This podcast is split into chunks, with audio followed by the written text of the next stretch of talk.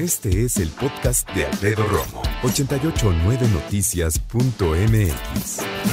¿Cuándo fue la última vez que fuiste a un restaurante?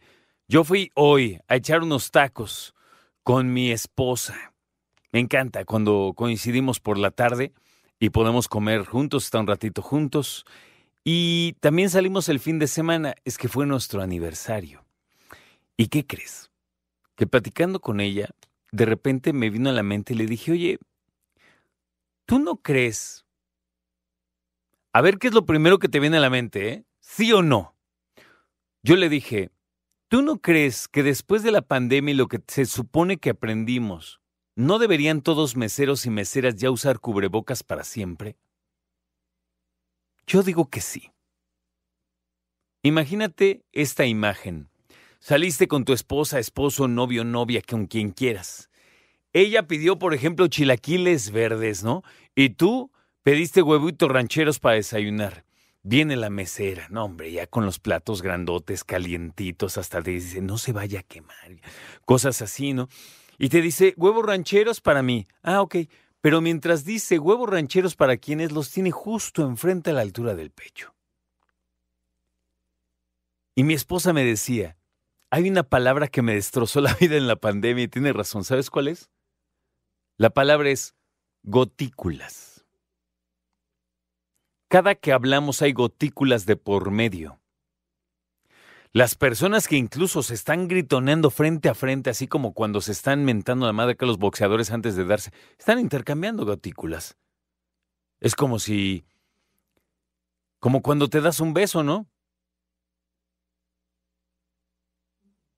Hoy que trajeron los tacos y el chicharrón de queso y todo, dije, deberían de usar para siempre cubrebocas. Porque siempre que pensábamos en cubrebocas antes de la pandemia, ¿sabes en qué pensábamos? En doctores en quirófano. Máxima seguridad, ¿no? Imagínate. Imagínate que el doctor se haya ido a echar unos tacos como yo y chicharrón de queso como yo y cebollitas preparadas como yo. Y llega al quirófano sin cubrebocas y empieza a decir, ¿no? Tratando de hacer un este un trasplante de corazón. Sí, te digo, chaparro, entonces ayer estábamos acá jugando squash. Sí con Neto, sí con Saneto, ¿no? O sea, pues obviamente todo va a salpicar por todos lados. No me van a dejar mentir en 88.9. En esta cabina ya cada quien tiene su antipop, su... ¿Cómo llamarlo? Ves que los micrófonos todos tienen un colchoncito especial, ¿no? Para evitar lo que le llaman teóricamente en la teoría de la comunicación y la locución las consonantes explosivas. Para que yo pueda decir Pepe y no se tu, ¿sabes? Entonces, bueno, todos tenemos uno de estos. Ya cada quien tiene el suyo. Nos metemos a cabina y lo cambiamos. Porque tanto Iñaki como Alex, como Alex eh, Cervantes y Espacio Deportivo, como Mariana, como los de Espacio Deportivo de la Tarde, como Pepe Segarra, como el Polito Luco, todo el mundo, eh, el señor eh, Eddie Warman, todos tenemos nuestro propio protector de micrófono precisamente para evitar este tipo de circunstancias. Si aquí tenemos eso, ¿por qué un mesero no tendría por qué usar un cubrebocas? Es el primero que tiene tus alimentos.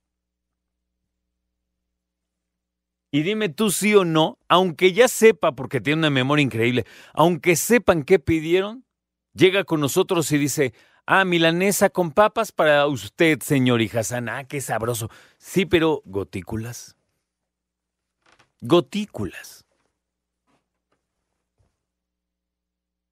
Que el bar ¿Quién pidió ginebra con y ya gotículas? Ahí tiene la charola, ve a qué altura la tiene. Antes de 2019 todo el mundo me hubiera dicho un exagerado. Hoy creo que nos agarra como un poquito más centrados en decir, ah, puede ser una buena idea. Yo por eso quiero saber.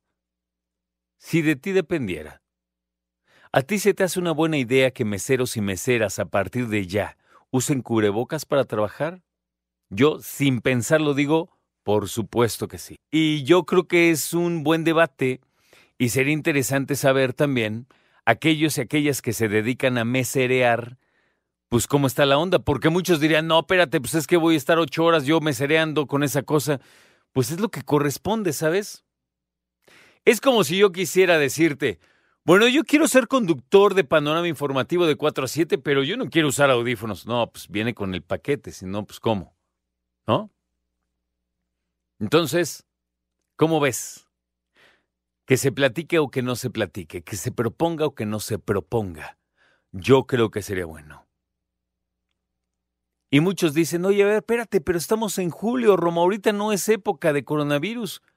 Pero no es lo único que se transmite a través de la saliva. ¿Qué pasó? Puede ser todo a través de la saliva. Bueno, hasta la enfermedad del beso puede ser ahorita. Escucha a Alfredo Romo donde quieras. Cuando quieras. El podcast de Alfredo Romo en 889noticias.mx.